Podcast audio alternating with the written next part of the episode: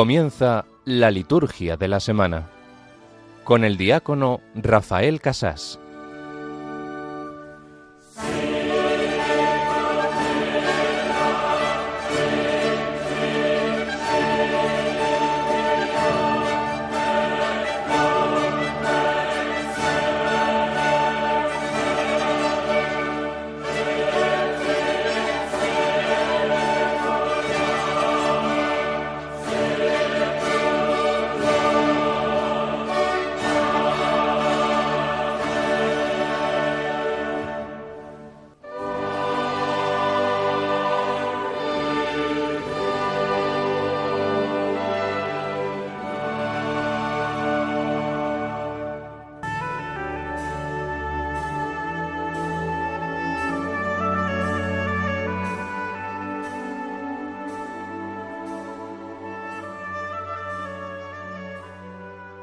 Dios protector de los que en ti esperan, y sin el que nada es fuerte ni santo. Multiplica sobre nosotros tu misericordia, para que, instruidos y guiados por ti, de tal modo nos sirvamos de los bienes pasajeros, que podamos adherirnos ya a los eternos. Por nuestro Señor Jesucristo, tu Hijo, que vive y reina contigo en la unidad del Espíritu Santo, y es Dios por los siglos de los siglos. Amén.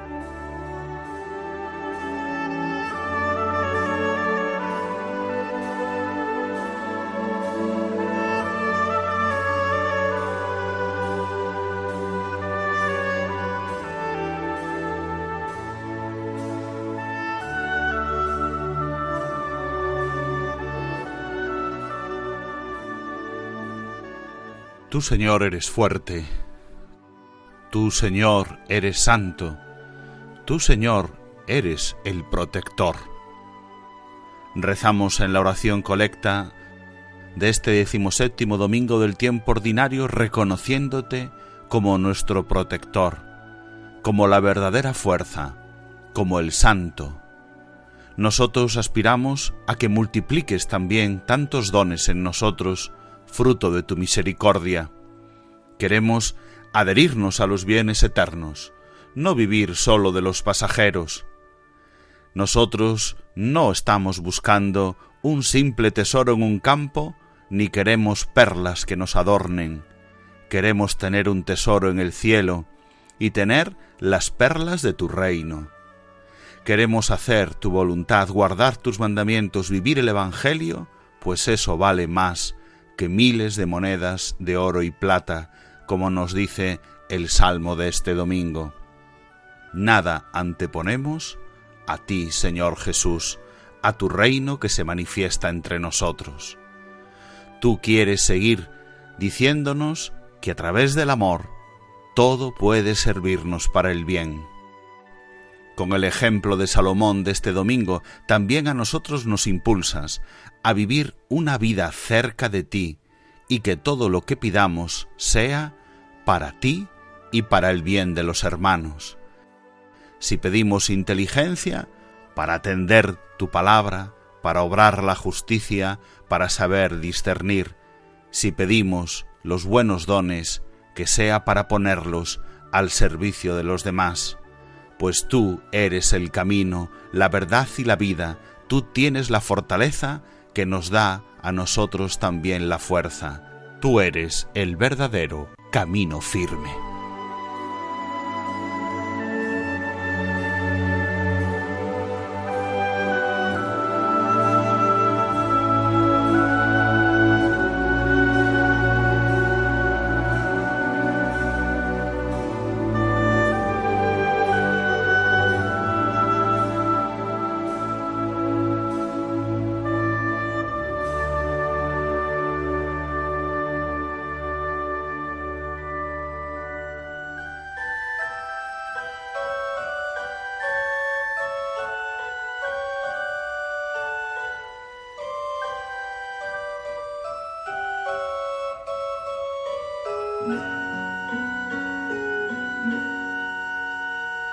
Soy la luz del mundo, no hay tinieblas junto a mí. Tendrán la luz de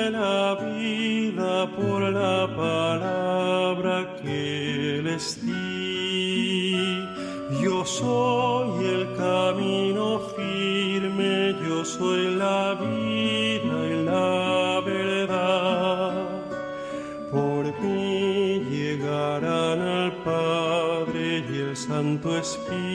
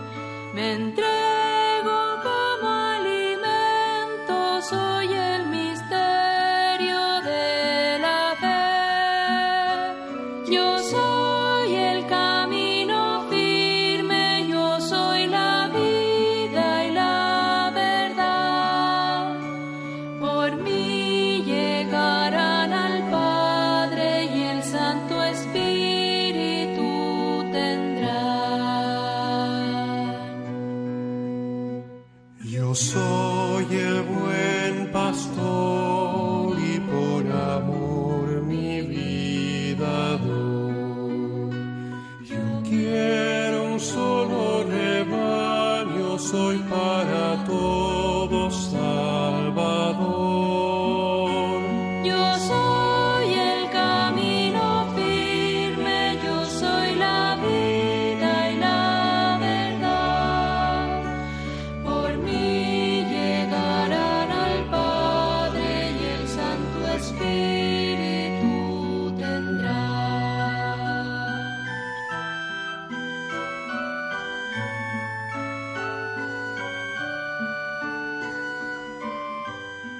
Buenas noches, queridos oyentes, queridos amigos de Radio María. Les habla Rafael Casás, diácono de la Archidiócesis de Santiago de Compostela, emitiendo hoy desde Aveiro, una diócesis portuguesa. Estamos en Portugal, en los días en las diócesis previos a la Jornada Mundial de la Juventud en Lisboa. Estamos con la delegación de Pastoral Juvenil de nuestra diócesis de Santiago de Compostela y aquí en el Portugal, cercano o vecino a nuestra Galicia, pues nos hemos venido a pasar estos días previos a la Jornada Mundial de la Juventud con un grupo de 200 jóvenes de nuestra diócesis que se acercan ya a la Jornada Mundial de la Juventud. Pero nosotros queremos seguir comprometidos con Radio María, con el programa La Liturgia de la Semana, que hacemos en nombre de esta delegación de liturgia de nuestra diócesis compostelana. Esta noche de sábado, que como saben ya es domingo para la liturgia, es el domingo decimoséptimo del tiempo ordinario, acabamos de celebrar aquí la Eucaristía, todos los grupos reunidos, ya la Eucaristía del domingo ya, en la misa vespertina del domingo decimoséptimo del tiempo ordinario, y hacemos también este programa. Escucharán quizás algunos ruidos de los jóvenes que están aquí en las salas contiguas. Nos hemos encerrado aquí Ricardo Sanjurjo y yo para celebrar aquí nuestro programa y estamos realizándolo pues como hacemos siempre. Tenemos la intención de conocer más la liturgia para amar a Dios más a través de ella y lo hacemos en continuidad con los demás compañeros que dirigen aquí en Radio María, en la Radio de la Virgen, la liturgia de la semana.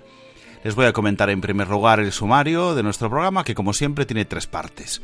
La primera, repasar las claves teológicas de las lecturas del domingo, cosa que haremos con Ricardo Sanjurjotero y también con el delegado de Pastoral Juvenil de nuestra diócesis, Javier García Rodríguez.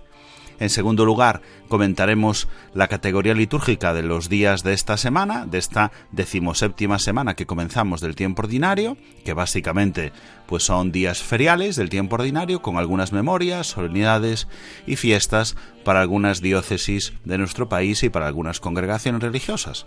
Y en tercer lugar, pues tenemos el tema de formación litúrgica, que eh, como está siendo durante esta última temporada, comentamos la ordenación general del misal romano y hemos dejado grabado ya con don José María Fuciño Sendín la semana pasada pues los números 187 a 193 de esta ordenación general del misal romano que nos habla de las funciones del acólito. Así que al final del programa también pondremos ese corte grabado con don José María Fuciños allí en la, en la Basílica de Coruña, en la Real Insigne Colegiata de Santa María del Campo, que grabé la semana anterior con él. Y así tendremos las tres partes del sumario de nuestro programa, el comentario el domingo, el comentario del calendario litúrgico y el tema de formación. Ya saben que pueden comunicar con nosotros con sus comentarios en el correo electrónico la liturgia de la semana 1 arroba radiomaria.es y en las redes sociales también nos encuentran en Facebook y en Twitter buscando Radio María España o Radio María Spain. Pueden dejar sus comentarios con el hashtag liturgia semana. Comenzamos ya el programa La liturgia de la semana en este decimoséptimo domingo del tiempo ordinario.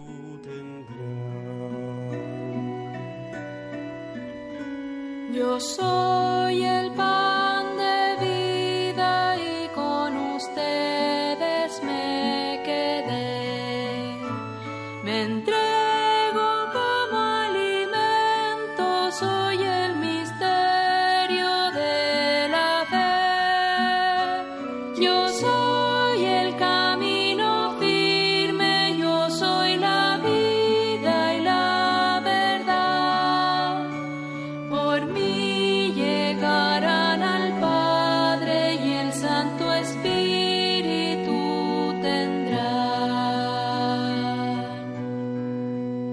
Y en esta noche tan especial, desde Portugal, ya próximos a la Jornada Mundial de la Juventud, en este paraíso de Aveiro, en a Portugal. Venecia do Portugal. Aquí estoy con Ricardo Sanjur Jotero, que como saben, queridos oyentes de Radio María, es quien nos comenta la primera parte de nuestro programa, la palabra de Dios de este domingo. Hemos tenido pues unas misas especiales estos días mezclando lo- el idioma portugués y el castellano y en esta noche tan especial de sábado 29 de julio, ya preparados para encontrarnos con tantos jóvenes, pues vamos a comentar la palabra de Dios del décimo séptimo, ya no sé ni en qué domingo estamos con tanto séptimo domingo del con- tiempo ordinario. con tanto trasiego, pues desde aquí, desde Portugal, con Ricardo Sanjur Jotero, sacerdote de mi diócesis, de, Archi- de Archidiócesis de Santiago de Compostela, desplazados aquí, vamos a comentar la palabra de Dios. Buenas noches. bueno, buenas noches, Rafa. Eh, pues mira, la primera lectura de este, de este decimoséptimo domingo está tomada del primer libro de los Reyes y es un pasaje que a mí me parece precioso, ¿no? Que es el pasaje en el que Salomón, recién, recién ascendido al trono de Israel, eh, se, pone, se planta delante del Señor y el Señor le dice, pídeme lo que quieras. Y ahí es cuando a cada uno de nosotros se nos quedaría la mente en blanco, ¿no? Es como cuando mi madre me pregunta, Ricardo, ¿qué queréis que os haga de comer la semana pasada? Y yo le digo, me da igual. Bueno, la semana que viene. A mí me da igual. Dice, no, me da igual, no lo hay en esta casa, ¿no? Porque hay tantas las posibilidades. eh, pero Salomón, eh, obrando con, con mucha, valga la redundancia, sabiduría, le pide al Señor sabiduría. Y no para él ser más que los otros, ¿no? Es una de las cosas que es grandiosa de, de la primera parte del relato acerca de Salomón, que luego a partir del capítulo 11 se- se- el, se- el pobre se despista un poco. bastante, Sí. Eh, pero, pero es que Salomón lo que busca es poder servir a su pueblo. Él es rey y pretende y quiere y busca servir a su pueblo, ¿no? Y, y por eso pide la sabiduría. De hecho, lo dice, ¿no? Podría pedir cualquier otra cosa, ¿no? Podrías haberme pedido una vida larga, podrías haberme pedido riquezas, podrías haberme pedido la vida de tus enemigos, y sin embargo eh, me has pedido sabiduría, inteligencia para conocer la justicia, ¿no? Y esa es la gran virtud de Salomón, y por eso a Salomón se le, se le atribuyen eh, como eh, en, el espíritu de Sal- de Salomón se consideran los libros sapienciales de la Biblia, ¿no? Es muy bonita esta historia de Salomón, es muy bonito también cuando él se encuentra con la reina de Saba en el capítulo 10, que le dice, bendito el Señor que te ha elegido por, por amor que tiene a su pueblo, ¿no? Y, y eso es lo que tendríamos que aspirar todos los que de un modo u otro eh, ejercemos algún tipo de, de liderazgo en la iglesia, pedirle al Señor esa sabiduría de saber servir, de poder ponerse al servicio de los demás con eh, la, ese discernimiento, esa sabiduría que viene de Dios y no simplemente con nuestras pobres y humildes capacidades. ¿Y con qué salmo? ¿Con qué salmo lo complementamos en esta ocasión? ¿Cómo Pues- transformamos esa palabra de Dios en oración? Pues esta vez vamos a utilizar el Salmo 118, que como sabrán nuestros oyentes es el salmo más largo de la Biblia, ¿no? Y es ese salmo que repetimos del que sacamos un montón de, cantos y el que sacamos un montón de cosas.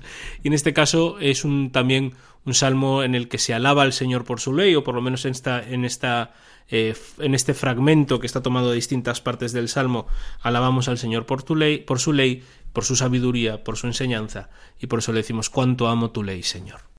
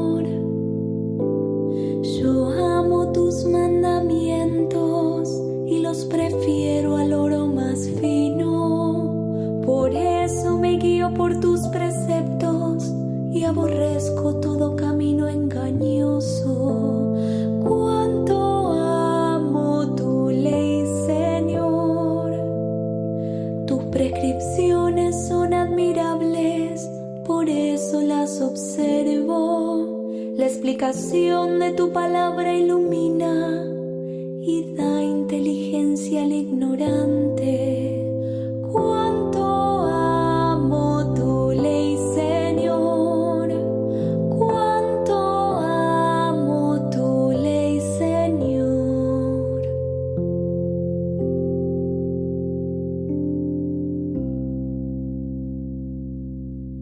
Bueno, pues vamos pues entonces con la segunda lectura. Cuéntanos.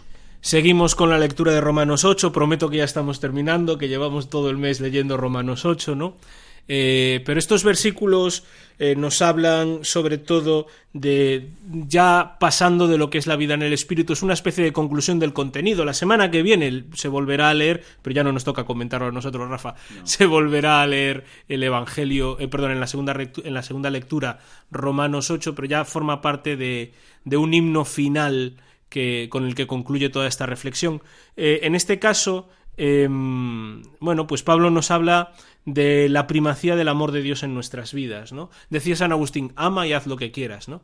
Pero sobre todo es que, que cuando nosotros ponemos en el centro de nuestras vidas el amor que Dios nos tiene y, nuestra correspondencia con respecto a Él, somos capaces de entender lo que nos decía precisamente la, la, primera lectura de la semana pasada, lo que decía también eh, el, el, rey Salomón en la primera lectura de hoy, nos, nos ayuda a entender eh, esa.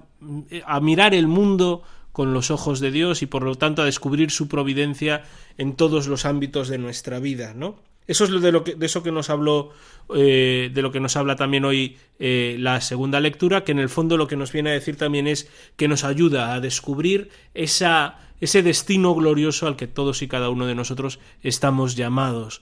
Pero para poder acceder o para poder descubrir cuál es el camino que nos lleva hacia él y ver cómo Dios nos va guiando, hay que aprender a poner el amor de Dios en el centro de nuestras vidas. Perfectamente explicado así, Ricardo.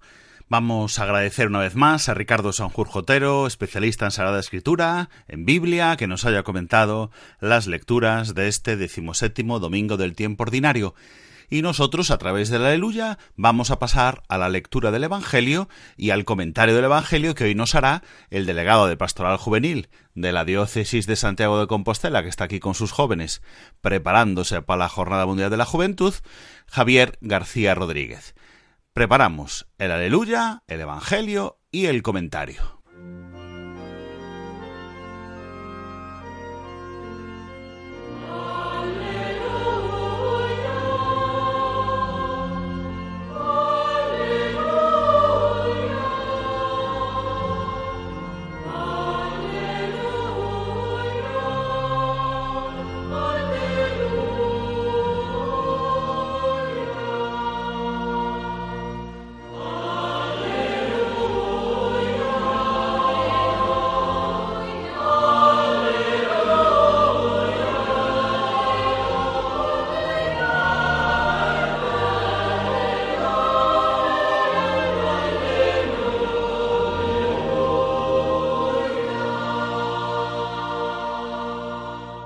En aquel tiempo dijo Jesús a la gente, El reino de los cielos se parece a un tesoro escondido en el campo. El que lo encuentra lo vuelve a esconder y lleno de alegría va a vender todo lo que tiene y compra el campo. El reino de los cielos se parece también a un comerciante de perlas finas, que al encontrar una de gran valor se va a vender todo lo que tiene y la compra. El reino de los cielos se parece también a la red que echan en el mar y recoge toda clase de peces.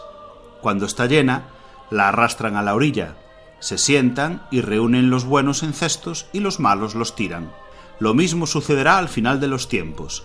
Saldrán los ángeles, separarán a los malos de los buenos y los echarán al horno de fuego. Allí será el llanto y el rechinar de dientes. ¿Habéis entendido todo esto? Ellos le responden, sí. Él les dijo, pues bien, un escriba que se ha hecho discípulo del reino de los cielos es como un padre de familia que va sacando de su tesoro lo nuevo y lo antiguo.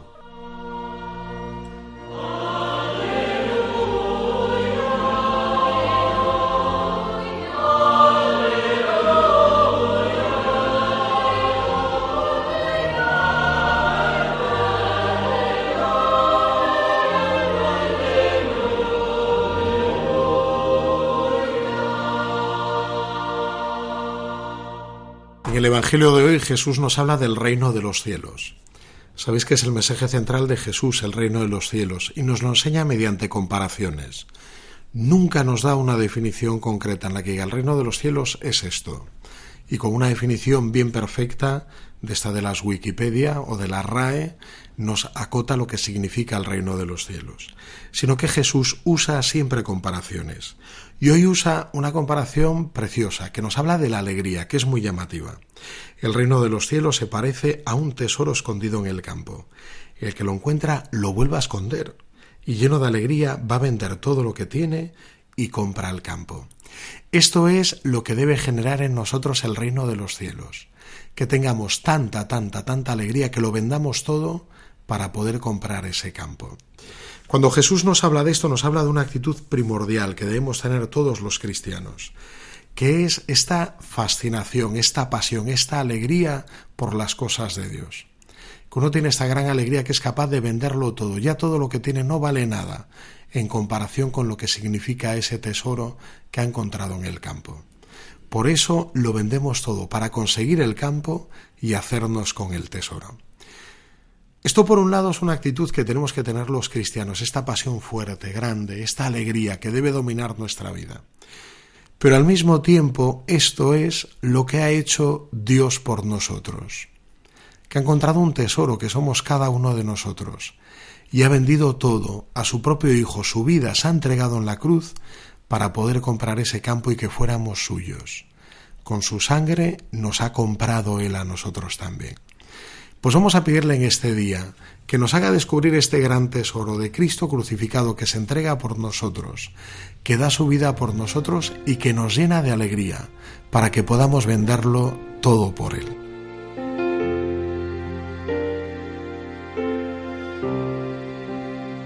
Siendo Dios, fuiste tan humilde tú te hiciste traicionado y rechazado. Siendo Dios, tomaste mi lugar, cargaste en tus hombros mis heridas y pecados. Fue por mí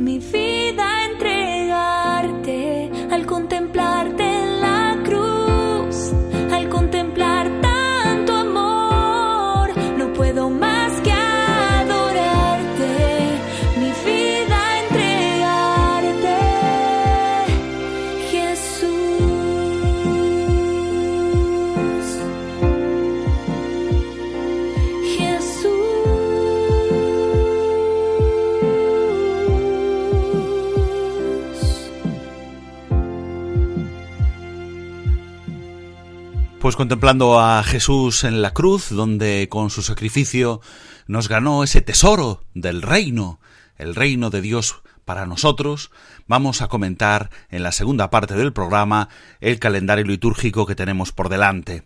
Tenemos una semana que acabamos de comenzar, esta decimoséptima semana del tiempo ordinario, con la misa vespertina del decimoséptimo domingo del tiempo ordinario, que celebraremos también mañana durante todo el día, con las características que ya conocemos de lo que significa una misa del domingo. No lo voy a repetir, lo conocen bien, las antífonas, las oraciones propias, el gloria, el credo, bueno, todo lo que tenemos un domingo del tiempo ordinario, del ciclo A, estamos leyendo el leccionario 1A, y, continuamos pues con, con los domingos del tiempo ordinario que vamos a celebrar durante todo el verano y hasta el mes de noviembre, hasta que llegue el Adviento.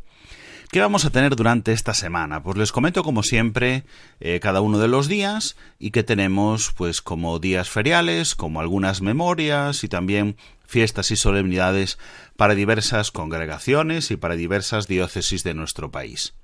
En primer lugar, el lunes día 31 celebramos un día ferial con una memoria, ya lo saben también, lo hemos comentado muchas veces. Con una memoria obligatoria significa que es un día ferial en el que se hace un recuerdo, toda la Iglesia recordamos de forma obligatoria a uno de los santos importantes de nuestra Iglesia, declarado así como memoria obligatoria para toda la Iglesia, para España, para algunas diócesis. En este caso, una memoria obligatoria general, pues es San Ignacio de Loyola, presbítero. Es un día ferial en el que se pueden escoger más elementos de las misas comunes de feria o más elementos de la memoria si lo queremos celebrar pues con mayor solemnidad. En principio se leen las lecturas de la feria, estamos leyendo el volumen tercero, que es las lecturas de las semanas feriales del tiempo ordinario en su versión impar. Estamos leyendo, eh, durante esta semana leeremos también el libro del Éxodo. Y en el Evangelio continuamos la lectura, más o menos semicontinua, del Evangelio según San Mateo. Y luego se incorporan como oraciones de la misa, pues algunos textos propios de esta memoria de San Ignacio de Loyola, presbítero.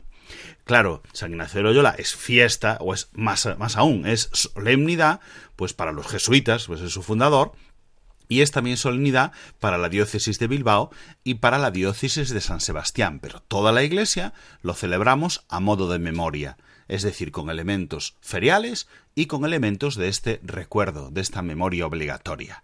¿Vale? El día 31, un día en el que tenemos feria y memoria obligatoria. Lo mismo nos va a suceder el martes, día 1.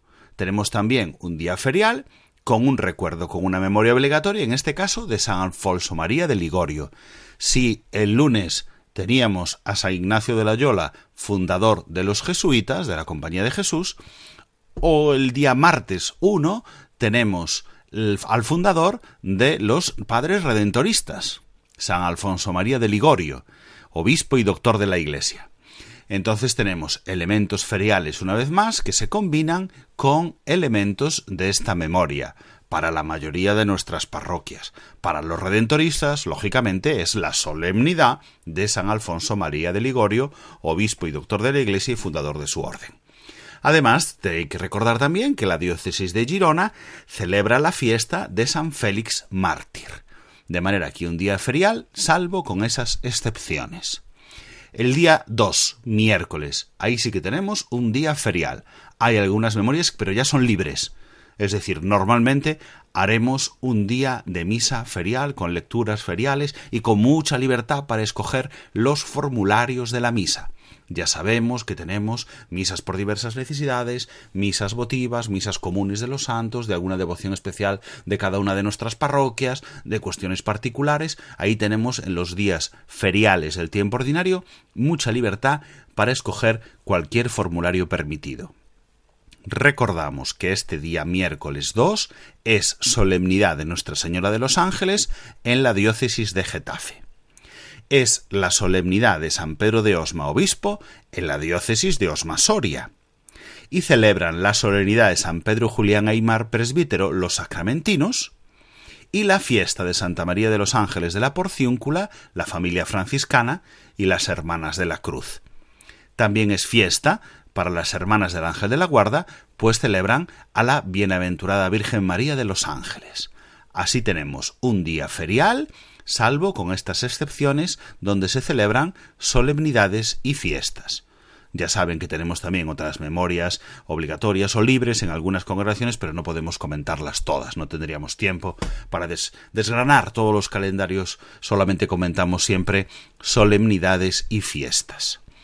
Pasamos al jueves día 3, otro día ferial, sin ninguna cuestión particular, salvo que en Segorbe Castelló, en esta diócesis, se celebra la fiesta de Santa Teresa Benedita de la Cruz, Virgen y Mártir. Y el día 4, viernes, tenemos otro día ferial con memoria. Si el lunes y el martes teníamos a San Ignacio de Loyola y a San Alfonso María de Ligorio, el viernes tenemos a San Juan María Vianney, presbítero. También como memoria obligatoria, si no me equivoco, patrón de los párrocos, ¿eh? porque fue un sacerdote, especialmente un párroco, pues con mucho cuidado y devoción de su grey, de su parroquia, y es modelo para tantos párrocos en el mundo adelante, para que vivan esa memoria de lo que significa ser un párroco como San Juan María Vianney. Cuatro viernes, 4 de agosto. Y llegamos así al final de la semana. El sábado día 5 también tenemos otro día ferial, con la, la, cuestión que además tiene el sábado, que solo se celebra hasta media tarde, ya lo saben, hasta la hora de nona, porque después tendremos lo propio de este domingo, que además coincide, el domingo día 6 eh, es la eh, fiesta de la transfiguración del Señor, por lo tanto Vamos como a saltarnos ese domingo, pero ya nos lo explicarán los compañeros la próxima semana. Nosotros nos quedamos en el sábado hasta la hora de nona, en el que celebramos un día ferial, como todos los sábados con recuerdo de, Santa María Virgen, pero un día normalmente ferial. ¿Vale? Un día común del tiempo ordinario donde hay muchas eh, facultades para escoger cualquier formulario de la misa permitido. Además, este mismo día, sábado 5, eh, tenemos eh, la solemnidad de Nuestra Señora de África en Ceuta ciudad, la solemnidad de Santa María de Ibiza en Ibiza y la solemnidad de Nuestra Señora del Remedio en Orihuela Alicante en la ciudad de Alicante.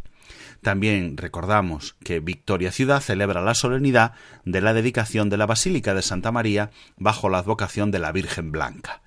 Así llegamos el sábado día 5 al final de nuestra semana. A media tarde ya se celebrará la misa vespertina de la fiesta de la transfiguración del Señor. Hemos comentado el calendario de la decimoséptima semana del tiempo ordinario. Y ahora vamos a poner, como hacemos siempre, eh, la música y el canto de la antífona de comunión de la misa de este decimoséptimo domingo del tiempo ordinario. Igual que comenzábamos pues con la antífona de entrada de la misa de este domingo, pues vamos a ver ahora también cuáles son las posibilidades de la antífona de comunión, ya saben, ese verso, ese pensamiento espiritual para meditar mientras comulgamos cantando o leyendo esa frase y meditándola en silencio. En este caso tenemos dos opciones, el Salmo 102, versículo 2, que dice Bendice alma mía al Señor y no olvide sus beneficios. O también podemos utilizar el Evangelio según San Mateo, número 5, del 7-8, que son las bienaventuranzas, en concreto dos de ellas, Bienaventurados los misericordiosos, porque ellos alcanzarán misericordia, Bienaventurados los limpios de corazón, porque ellos verán a Dios. Es decir, la antífona de comunión nos sirve como meditación espiritual mientras nosotros estamos comulgando. Vamos a escucharlo en la primera versión de las dos que nos ofrece la liturgia de este domingo, la antífona de comunión, a través del Salmo 102, que Francesca La Rosa nos canta eh, de una manera un poco más completa, pero que básicamente va a recoger también ese bendice alma mía al Señor y no olvide sus beneficios. El Señor es así.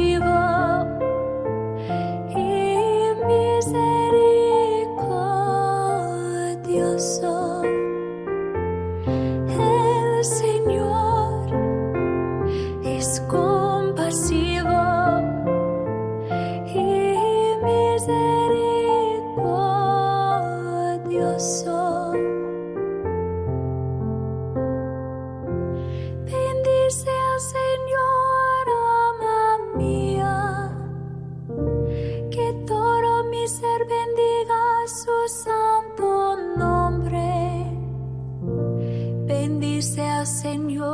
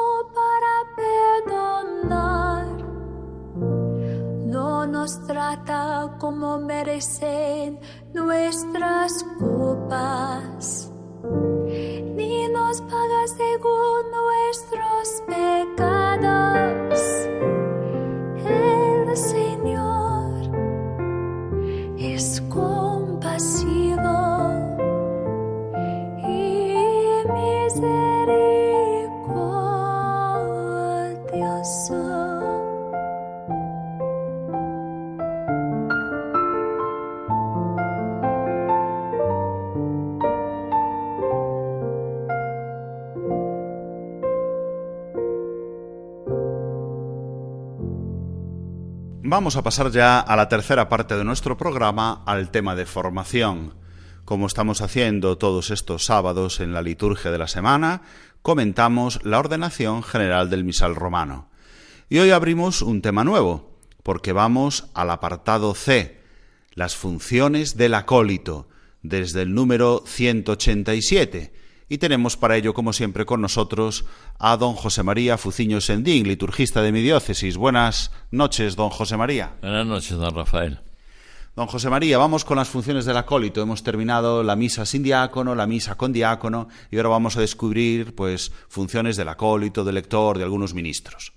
Vamos a comenzar con las funciones del acólito. Como siempre, voy a leer los números y después comentamos, don José María. Las funciones que puede ejercer el acólito son de diverso género. Puede darse el caso de que concurran varias a la vez. Por lo tanto, es conveniente que se distribuyan, si es oportuno, entre varios. Si solamente está presente un acólito, haga él lo que es de más importancia, distribuyéndose lo demás entre varios ministros. ¿Qué es el acólito, don José María? Bueno, realmente el acólito hay que distinguir porque acólito es un ministerio, un ministerio que reciben mm, antes de mm, llegar al acolitado, perdón, al diaconado. Entonces, eh, tenemos que tener en cuenta que el acólito mm, es instituido y puede no llegar a ser sacerdote. Vamos a ver si nos explicamos. Sí, porque el Papa ha sacado una, una instrucción en el que ahora pueden ser acólitos ya no solo los que van a ir a las órdenes antes del diaconado, como decía usted, sino que son verdaderamente laicos ¿eh? y pueden ser hombres y mujeres desde la última reforma. Señor, ya esto lo había previsto en el Ministerio Quedan el Papa San Pablo VI, pero por las razones que desconozco, se fue quedando, fue dejando. Sí, no se puso en práctica. Exacto. Menos mal que el Papa Francisco lo ha recuperado. Y, como hemos dicho, pueden recibir el acolitado eh, hombres o mujeres. ¿eh? Lo cual no conlleva, ni mucho menos, que tengan que seguir ¿eh? Eh, a otro escalafón, valga la expresión. Pero si a- los acólitos son los que sirven al altar. Pueden ser instituidos que, con este rito de una manera estable, tal, o si no, pueden ser lo que normalmente llamamos los ayudantes del altar, los monaguillos, los que nos ayudan en el altar. Exacto, exacto, exacto. Eh, entonces- Ministerio, digamos, reconocido, no instituido, sino reconocido. No obstante, por lo que dice aquí el texto, tienen preferencia los reconocidos y los otros les ayudaría. Muy bien, perfecto. Esto es la explicación del número 187, lo dice muy claramente. Bueno, vamos con los ritos iniciales. El 188 y 189 nos dicen, en la procesión al altar puede llevar la cruz entre dos ministros con cirios encendidos. Cuando llegue al altar, coloca la cruz junto al mismo, o bien la sitúa en un lugar digno. Luego ocupa su lugar en el presbiterio. Durante toda la celebración es propio del acólito acercarse al sacerdote o al diácono cuantas veces se requiera para servir el libro y ayudarles en todo lo necesario. Conviene, por tanto, que en la medida de lo posible ocupe un lugar desde el que pueda ejercer fácilmente su ministerio, cerca de la sede o del altar. Está claro. Si tiene que ayudar al presbítero o al diácono, necesita una cierta proximidad también, no andar de un lado para otro. Pero sí, la misión del acólito es una misión de ayuda y complemento para que el presidente de la celebración se sienta arropado. Tenga su libro si lo necesita, Exacto. tenga un ornamento si lo necesita, Justo, Eh, justo. haya que llevarle, por ejemplo, si es el obispo la mitra, haya que llevarle el báculo, Exacto, exacto. El micrófono, todo, todo. todo lo que sea, ¿vale? Esa función muy importante también. Somos una iglesia ministerial. Bien, y en la liturgia eucarística, ¿qué hace? Pues en el 190 y en los siguientes dice, en ausencia del diácono, una vez acabada la oración universal, mientras el sacerdote permanece en la sede, el acólito pone sobre el altar el corporal, el purificador, el cáliz, la palia y el misal. Después, si es necesario, ayuda al sacerdote en la recepción de los dones del pueblo, y oportunamente lleva el pan y el vino al altar y los entrega al sacerdote. Si se utiliza el incienso, presenta el incensario al sacerdote y le asiste en la incensación de las ofrendas, de la cruz y del altar. Luego inciensa al sacerdote y al pueblo.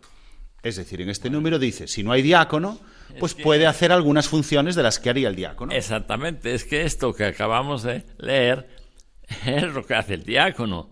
Si falta el diácono, lo hace el acólito. Esto está clarísimo. No hace falta, yo creo que insistir más en ello. en estas cosas eh, en las que puede hacer. Ya ven que otras cosas que hace el diácono no las puede hacer el acólito. evidentemente. evidentemente. Pero esto Pero puede. sí. ¿eh? Eso lo que puede hacer sustituyendo, digamos así, al diácono. 191. El acólito instituido puede, si es necesario, ayudar al sacerdote como ministro extraordinario de la distribución de la comunión al pueblo. Si se da la comunión bajo las dos especies, en ausencia del diácono, ofrece el cáliz a los que van a comulgar. O si la comunión es por intinción, sostiene el cáliz. Bueno, también otra. Es lo mismo, estamos en lo mismo. ¿eh? Es, dice claramente, el acólito instituido es ministro extraordinario de la comunión. Hablamos, hablamos de acólitos instituidos, lo que acabamos de decir. Y es ministro extraordinario, ¿cómo no? De manera que ayuda también al sacerdote, incluso si hubiese diácono también, y es mucha la afluencia, pues a distribuir la comunión, porque es ese ministro extraordinario por el hecho, hecho de haber sido instituido. 192. También se refiere al acólito instituido. El acólito instituido, acabada la distribución de la comunión, ayuda al sacerdote o al diácono a purificar y coloca los vasos sagrados. En ausencia del diácono, el acólito instituido lleva la credencia a los vasos sagrados y allí del modo acostumbrado los purifica, los seca y los coloca en su sitio.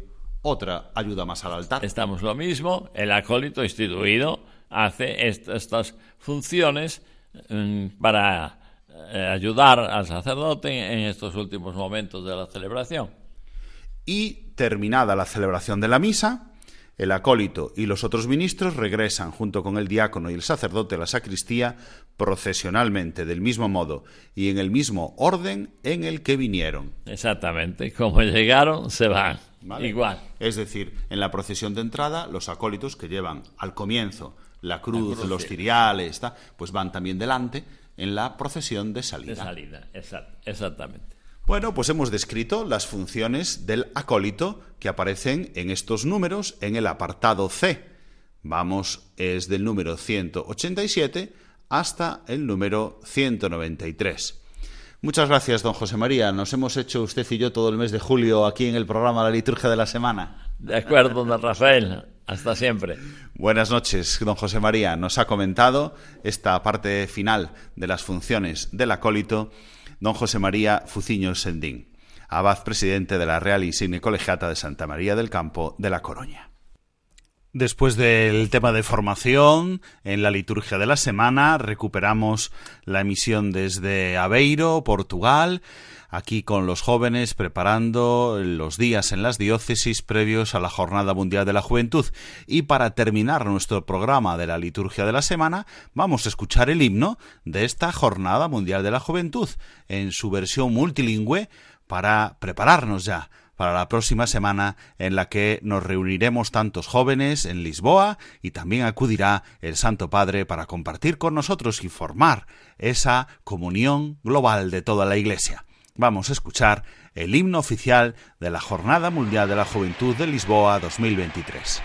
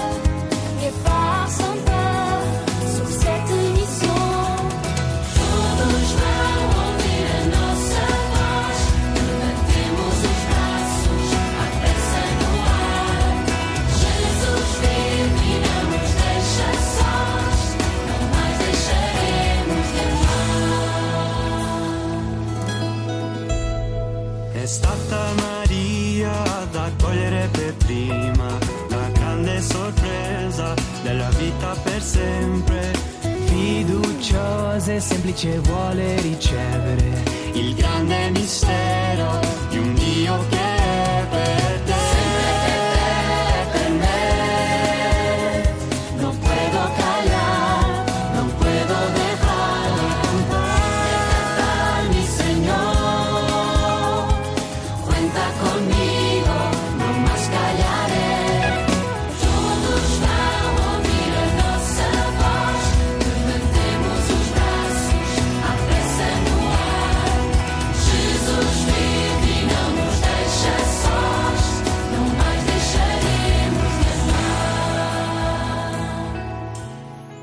Queridos oyentes de Radio María, hemos agotado ya el tiempo de nuestro programa La Liturgia de la Semana. Les damos las gracias por su atención. Les recordamos que pueden acceder a este y a todos los programas de Radio María en el servicio de podcast entrando en la web radiomaria.es. Y les anunciamos que volveremos el próximo sábado. Ya otro compañero seguirá con la edición de la liturgia de la semana durante todo el mes de agosto. Ahora les dejamos con los servicios informativos de Radio María, con toda la actualidad de España, del mundo y de la Iglesia. Les encomiendo que recen también por todos estos jóvenes que se reunirán en Lisboa, para que encuentren también ellos la presencia de Cristo en sus vidas y se den unos a otros y a los demás. Les abrazo en el Señor y les deseo un feliz domingo. Muchas gracias y buenas noches de parte de su amigo el diácono Rafael Casas.